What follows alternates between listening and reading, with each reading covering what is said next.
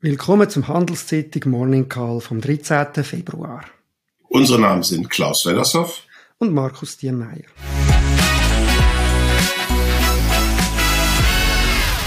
Wie immer wenn wir Ihnen einen Überblick über die wichtigsten Entwicklungen und Daten von der Wirtschaft geben. Klaus, vor einer Woche hast du gemeint, es sei so wenig los, dass du Ferien machen kannst. Äh, schauen wir doch zurück. Was hast, ist dir jetzt doch aufgefallen in dieser Woche? Ja, ich glaube, es war wirklich nicht viel los. Ähm, ich glaube, wie erwartet, das Wichtigste und Interessanteste waren die, Amerik die Daten zum großbritannischen Bruttoinlandsprodukt, also zum Wachstum der Engländer und Briten. Äh, Im vierten Quartal, äh, ähnlich wie die Zahlen, die wir bis jetzt auch schon gesehen haben, war die nicht sonderlich stark, aber sie waren etwas besser als erwartet. Also mit äh, 0,0 übers Quartal eigentlich flach war das eine recht gute Zahl. Im Dezember, das gibt in Großbritannien, das ist eine Besonderheit, auch Monatsdaten zum Bruttoinlandsprodukt, war es leider dann richtig schwach. Und das passt dann auch ins Muster der anderen Länder. Da haben wir ja in vielen realwirtschaftlichen Indikatoren schon gesehen, äh, dass es wirklich abwärts ging. Im Dezember hat die Wirtschaft um ein halbes Prozent abgenommen. Ja, vielleicht noch ein Wort zu den Zahlen aus Großbritannien. Äh, die, das Null hat gerade bedeutet, also das Nullwachstum hat gerade bedeutet, dass man dann gesagt hat, ah, Großbritannien ist jetzt also doch nicht in eine Rezession gefallen. Das ist eigentlich eine, eine absurde Definition von Rezession, wo da dahinter steht. Man redet von einer technischen De Rezession, das kommt aus den USA, wenn zwei Quartal hintereinander negativ sind. Im dritten Quartal ist äh, Großbritannien leicht rückgängig gewesen, mit minus 0,3. Das Null hat jetzt gerade bedeutet, dass es keine Rezession ist, aber die Zahlen zeigen, wie absurd eigentlich die Definition ist. Weil ob jetzt das Null ist oder minus 0,1, macht wirklich wenig aus, aber im einen Fall wäre es dann eine Rezession und im anderen nicht. Ja, das mit der Null ist sowieso Quatsch. Zeigt vielleicht das Bedürfnis der Amerikaner nach Vereinfachung, aber sonst nach nichts. Denn man muss das nicht anhand irgendeiner Nulllinie bewerten, ob es der Wirtschaft gut oder schlecht geht, ob dann in der Folge die Arbeitslosigkeit steigt oder nicht, sondern anhand des Trendwachstums. Und äh, das sind Volkswirtschaften, die stark wachsen, wie Indien zum Beispiel in den letzten 20 Jahren mit, äh, mit 6 Prozent. Äh, wenn die bei Null sind, dann ist das aber eine Monsterrezession, selbst wenn das Vorzeichen noch positiv mhm. ist, weil die mit 6 Prozent zu langsamem Wachstum unterwegs sind, um ihre große Bevölkerung tatsächlich Arbeit zu geben. Also wir haben da eine andere Faustregel, die orientiert sich am Trendwachstum und an der generellen Schwankungsbreite des, äh, des Wachstums dort. Und was, wenn man das anschaut, ist Großbritannien sicher in der Rezession und zwar auch schon etwas länger, denn die sind eigentlich aus dem tiefen Loch, das sie sich mit Brexit und Corona gegraben haben, gar nicht richtig rausgekommen. Da gab es zwar auch eine deutliche Erholung, aber die haben nie wieder den Trendpfad erreicht, den die Wirtschaft vorher hat. Du hast Stichwort Arbeitslosigkeit noch erwähnt. Da haben wir letzte Woche auch noch Daten zu der Schweiz gehabt. Die sind, wie auch erwartet wurde, sehr, sehr tief, einmal mehr gewesen. Saison bereinigt sogar 1,9 Prozent, also rekordtiefe Arbeitslosigkeit nach wie vor in der Schweiz. Die große Geschichte letzte Woche ist wahrscheinlich äh, aus dem Unternehmensbereich gekommen. Das ist äh, der Jahresabschluss von der Credit Suisse gewesen, also auch der Quartalsabschluss. Hat einen sehr hohen Verlust gebracht, 7,3 Milliarden. Das ist an sich nicht so überraschend gewesen. Das hat man können erwarten. Äh, was äh, dann aber trotzdem sehr negativ war, sind massive Kundenabflüsse gewesen noch bei der CS. Auch wieder ein Verlust für 2023 angekündigt. Der Aktienkurs von dieser Grossbank ist wieder um 15 Prozent allein am Donnerstag zusammengefallen. Die ganze Woche mehr als 13 Prozent. Jetzt ist die Aktie wieder unter 3 Franken. Ja, da, da hat, ist keine Ruhe eingekehrt. Generell, wenn man die Aktienmärkte anschaut, äh, ist, äh, hat es da wieder eine Korrektur gegeben. Es ist ja äh, positiv gestartet, fast schon euphorisch Anfangsjahr. Jetzt haben wir letzte Woche die schlimmste Woche gehabt seit etwa zwei Monat. Grund, nehme ich an, ist auch noch der Arbeitsmarktbericht gewesen, von der, über den wir ja äh, letzte Woche schon geredet haben. Der ist vor zwei Wochen gekommen, der zeigt, dass eben die amerikanische Wirtschaft gut ist, so dass die Sorge da ist, dass die Amerikaner und wahrscheinlich auch die anderen Notenbanken Zinsen eben doch nicht so bald wieder werden senken. Zinsen sind dann auch angestiegen, vor allem die Langfristzinsen. Was ist dir da dazu eingefallen oder was denkst du da dazu, Klaus? Ja, das ist ja das Muster, was wir hier eigentlich auch besprochen haben dass die Märkte bis jetzt in erster Linie die Zinsen handeln. Also wenn die Zinsen raufgehen, gehen die Aktien runter und umgekehrt. Äh, was, was einem schon Sorge machen muss, ist, dass ja die, die starken Arbeitsmarktzahlen und dann die Reaktion der Zentralbanken, die ja dann sehr deutlich gesagt haben, dass sie weiter die Zinsen anheben werden, dass das ja suggeriert, dass die Zentralbanken eigentlich eine Rezession wollen. Und eine Rezession ist eben auch schlecht für den Aktienmarkt und das scheinen die Märkte bis jetzt größtenteils noch zu ignorieren. Also ich, ich fürchte, dass da noch nicht alles gegessen ist, was äh, auf den Tisch kommt. Ja, kommen wir zum Wahnsinn der Woche. Ähm, für mich ganz klar äh, Doppelgold in der Abfahrt. Was kann das Schweizer Herz mehr wollen? Jasmin Flori, äh, ungemein sympathisch, hat darüber hinaus noch den Fun Fact der Woche für mich gebracht mit der ganz netten Geschichte, dass sie eigentlich Skirennen nicht mochte als Kind. Der einzige Grund, warum sie zum Skirennen gegangen ist, dass sie die Wiener, die mit Ketchup danach haben wollte, ist ein super Beweis dafür, dass Nudging funktioniert und Ökonomie auch im Alltag. Nudging ist eine Theorie, mit der man versucht, so mit, mit kleinen Anreizen Verhalten zu verändern, was eigentlich anders laufen müsste. Und das hat offensichtlich bei Jasmin Flui super funktioniert. Ja, was ist mir aufgefallen als Wahnsinn von der Woche? Ich denke, es ist der Wettkampf, wo jetzt immer verschärfter sich zeigt in dem Bereich von Artificial Intelligence, AI.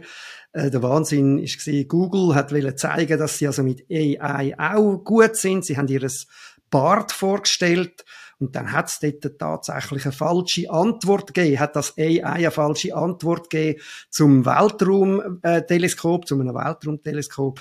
Das hat dann ganz grauenhafte Wirkungen gehabt an der Börse, nämlich zu einem deutlichen Börsentaucher.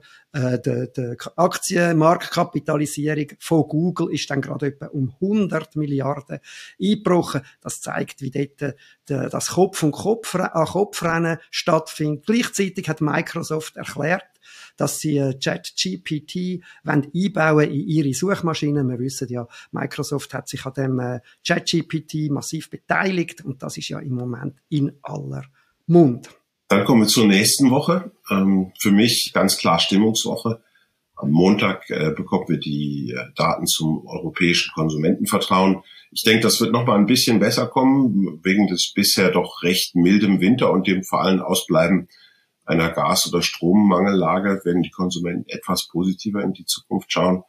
Dienstag kriegen wir dann die ganze Gamme von äh, Stimmungsdaten, die von S&P Global Institute erhoben werden, äh, zu Industrie- und Dienstleistungsunternehmen, praktisch auf den ganzen, in allen Industrienationen.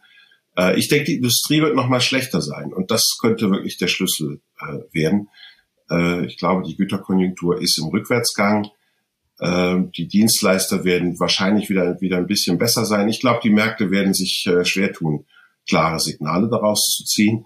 Für einmal wird aber wirklich die Industrie das Entscheidende sein und das werden wir dann auch am Freitag wahrscheinlich bestätigt bekommen, wäre zumindest meine Erwartung, wenn in Amerika die Daten zu den äh, Ausgaben der Privathaushalte und den Einnahmen der Privathaushalte veröffentlicht werden. Das sind im Augenblick wirklich die zentralen Daten für die US-Konjunktur und zwar im Wesentlichen, äh, weil die Güterkonjunktur ja das große Phänomen der letzten ja, nach äh, Jahre war, nach Corona.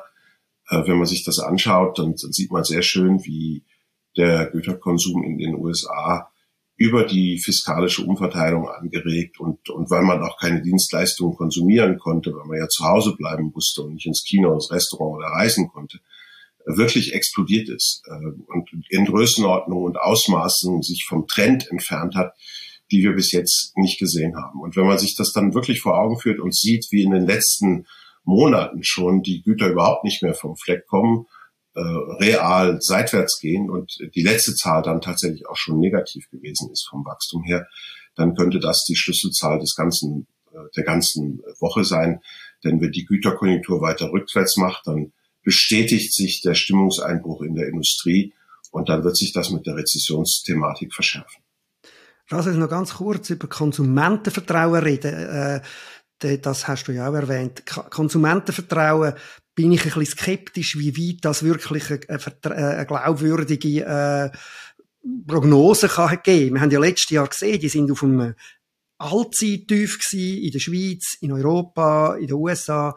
Und jetzt haben wir doch eine, nicht ganz so eine triste Aussicht. Wie, wie, viel, wie viel Gewicht kann man am, an diesen Umfragen zu Konsumenten vertrauen? Was ja noch ein Unterschied ist zu anderen Indikatoren. Wie viel, wie viel Gewicht gibst du denen? Extrem viel. Ähm, also es normalerweise sind Konsumenten ja äh, eher stetig in ihrem Ausgabenverhalten. Also wenn man mal mehr verdient, gibt man das ja nicht sofort alles wieder aus Und umgekehrt, wenn es weniger ist, dann kann man aus dem Ersparten ziehen. Und insofern kann man, kann man sagen, Konsument ist selten ein wirklicher Konjunkturtreiber. Auf der anderen Seite, das haben wir neulich nochmal untersucht, gab es zum Beispiel in den USA keine einzige Rezession, bei der nicht vorher das Konsumentenvertrauen schon richtig schlecht geworden ist.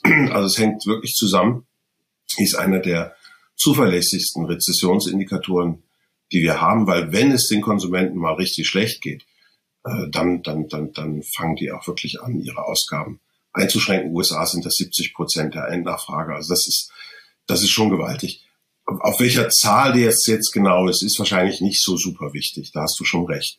Also da machen ja kleine Schwankungen im Erdölpreis, machen ja eins zu eins die Bewegungen in der Konsumentenstimmung in den USA zum Beispiel mit. Aber ich glaube, wenn man so wie jetzt auf dem Niveau ist wie zum Tiefstpunkt der Finanzkrise, ähm, dann kann man schon sagen, ja, das sieht jetzt ganz schlecht aus für die Konjunktur. Hm. Dunkel mir wichtig eben, dass das Ausmaß wahrscheinlich weniger wichtig ist.